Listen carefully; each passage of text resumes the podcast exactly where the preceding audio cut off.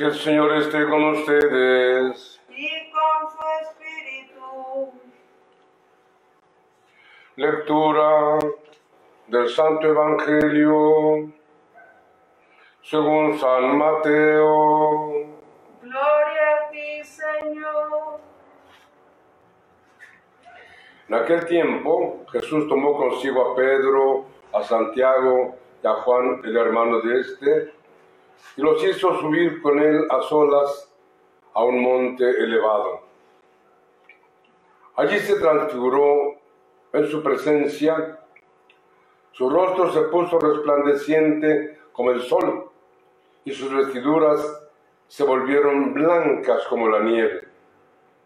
De pronto aparecieron ante él, ante ellos, Moisés y Elías conversando con Jesús.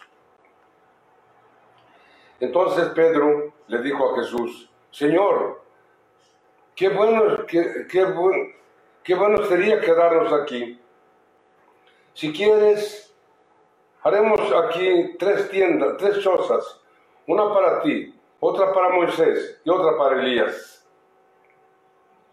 Cuando aún estaba hablando, una nube luminosa los cubrió, y de ella salió una voz que decía, Este es mi Hijo muy amado, en quien tengo mis complacencias, escúchenlo. Al oír estas palabras, los discípulos se cayeron rostro en tierra, llenos de un gran temor.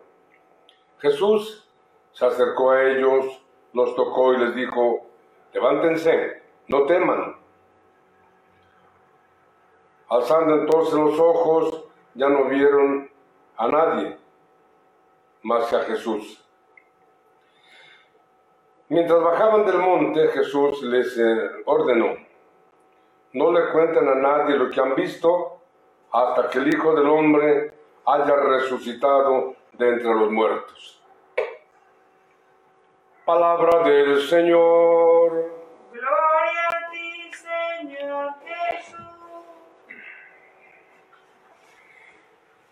Se transfiguró delante de ellos.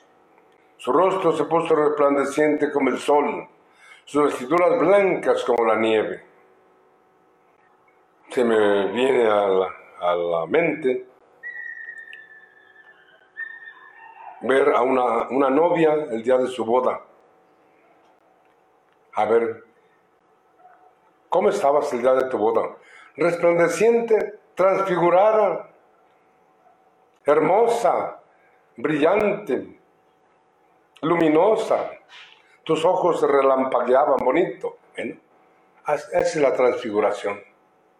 Esa es la transfiguración. Una, una, una imagen de la transfiguración a la que todos estamos llamados, no solo en momentos eh, especialísimos. Todos habremos tenido un momento de transfiguración, pero en la vida ordinaria es un, eh, es un llamado, debemos, debe ser una práctica, un camino para, la transfigura- para transfigurarnos. Los problemas, las dificultades, las alegrías, los gozos, los triunfos, los éxitos, son el camino para la transfiguración. Me acaba de llegar un, un mensaje muy hermoso de una transfiguración, una persona que me comparte su alegría al perdonar a una persona a quien llegó a odiar. Y con qué alegría me lo dice. Y me agra- agradece que Dios le haya dado esta oportunidad. Me sentí transfigurado, me sentí verla transfigurada a esta persona llena de alegría por haber recuperado la relación con esta persona, a que, repito, llegó a odiar. Bueno, revisemos nuestra vida y trabajemos cuando hay problemas entre nosotros. ¿Qué ganamos con estar eh, enojados? ¿Qué ganamos con tener rencor? Nada. Ayer apareció una página en un uno de los periódicos de la ciudad que hablaba precisamente del valor del perdón. ¿Qué es el perdón? Pues reconocer mi debilidad y de la debilidad del otro. Reconocer el amor mío y el amor del otro, que se rompió por X o Z. Bueno, perdonar es olvidar lo que dejar, dejar en el pasado la ofensa y ver hacia el futuro. Ver hacia el futuro. Lo, lo hermoso está por delante. Lo feo ya pasó. La ofensa ya pasó. Y con toda esa ofensa, aquí estamos. Vamos caminando. Bueno, el perdón nos, invita a soñar en la vida eterna, a transfigurarnos como Jesús, que, que nuestro rostro resplandezca ante los demás, brille como el sol, de alegría, de felicidad, de paz, de, de tranquilidad. Cuenta conmigo, díganles, digámosle a todos, cuenta conmigo, aquí estoy. Ese, es la, a donde estamos llamados. Si, si todos hiciéramos este ejercicio, nuestro mundo cambiaría. Ayer antier vimos en la televisión el, la explosión de Beirut y enseguida apareció el presidente de Beirut eh, y decía, esto no se va a quedar sin castigo el que lo haya provocado. Luego, luego, la venganza. No, no, no, no. no.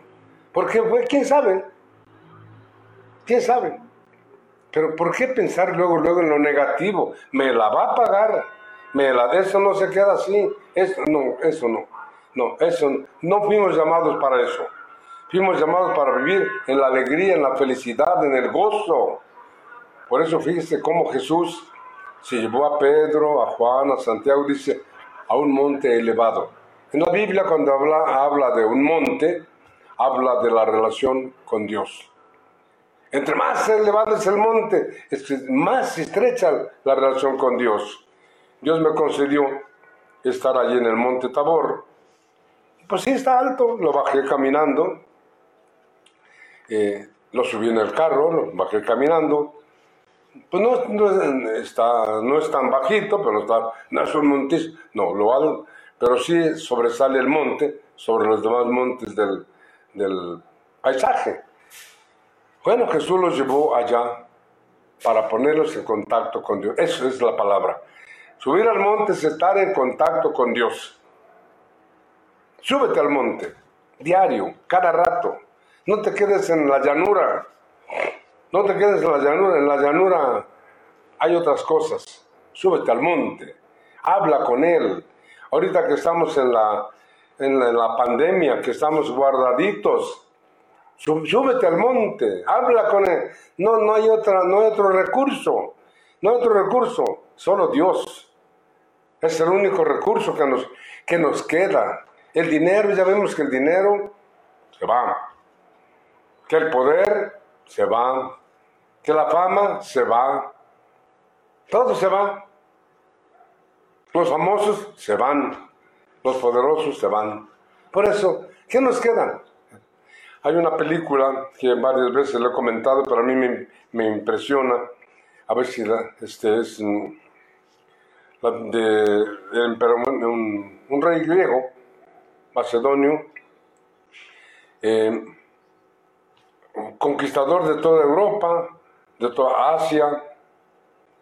Y la última escena de la película se queda viendo hacia, hacia el cielo, como diciendo, solo tú me faltas por conquistar. Qué lástima que no lo haya conquistado. Es decir, que no se haya enamorado de él, ¿verdad? No, no, pero reconoce, así, puede, puede hacer de todo una, una consideración de ese gesto. Así está. Se queda parado al pie de su caballo, no, arriba de su caballo y viendo así. Esa es la realidad. Podemos triunfar, podemos acabar con todo el mundo, pero Dios está allí. Me decía una enfermera el otro día, parece, dice que el que, que hizo esta, esta, este virus pensó en acabar con la humanidad. Eh, la humanidad se va a acabar el día que Dios quiera, el día que fulano quiera. De todos modos, sí, fíjense qué peligro tan grande. hasta dónde llega la perversidad de alguien, si es que fue una perversidad. A lo mejor era algo y se le escapó de las manos, bueno, como haya sido. Dios lo permitió, aquí estamos, volvamos la mirada para arriba. No nos confiemos en, en lo demás. En la llanura es la llanura. En el monte estamos en contacto con Dios.